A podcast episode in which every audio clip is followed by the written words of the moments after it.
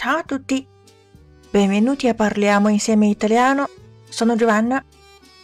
今天我们要讲一个主题是翻白眼，意大利语叫做 roteare gli occhi，或者是 alzare gli occhi al cielo，通常表示女性的轻视或者是不耐烦。In un articolo del New York Times，在《纽约时报》的一篇文章中，la psicologa Lisa D'Amour ha avanzato l'ipotesi che roteare gli occhi gesto di esplicito sprezzo e fastidio。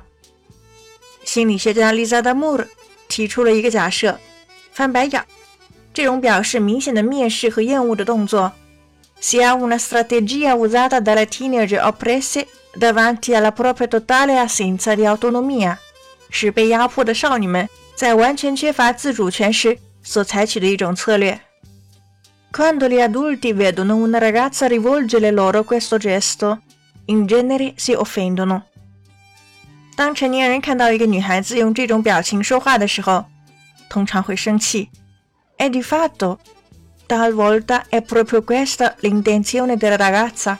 实际上，有时候这就是这个女孩的真正意图：mostrare un leggero disprezzo, prendere distanza dall'interlocutore， 轻微展示一些蔑视，是让自己和对话人保持距离。E voi，而你们呢？在不耐烦的时候会翻白眼吗？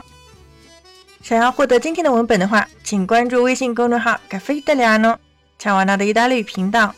本期是第二百一十六期节目，请输入关键词。二幺六即可获得完整文本。Ci vediamo alla prossima e parliamo insieme italiano. Ciao!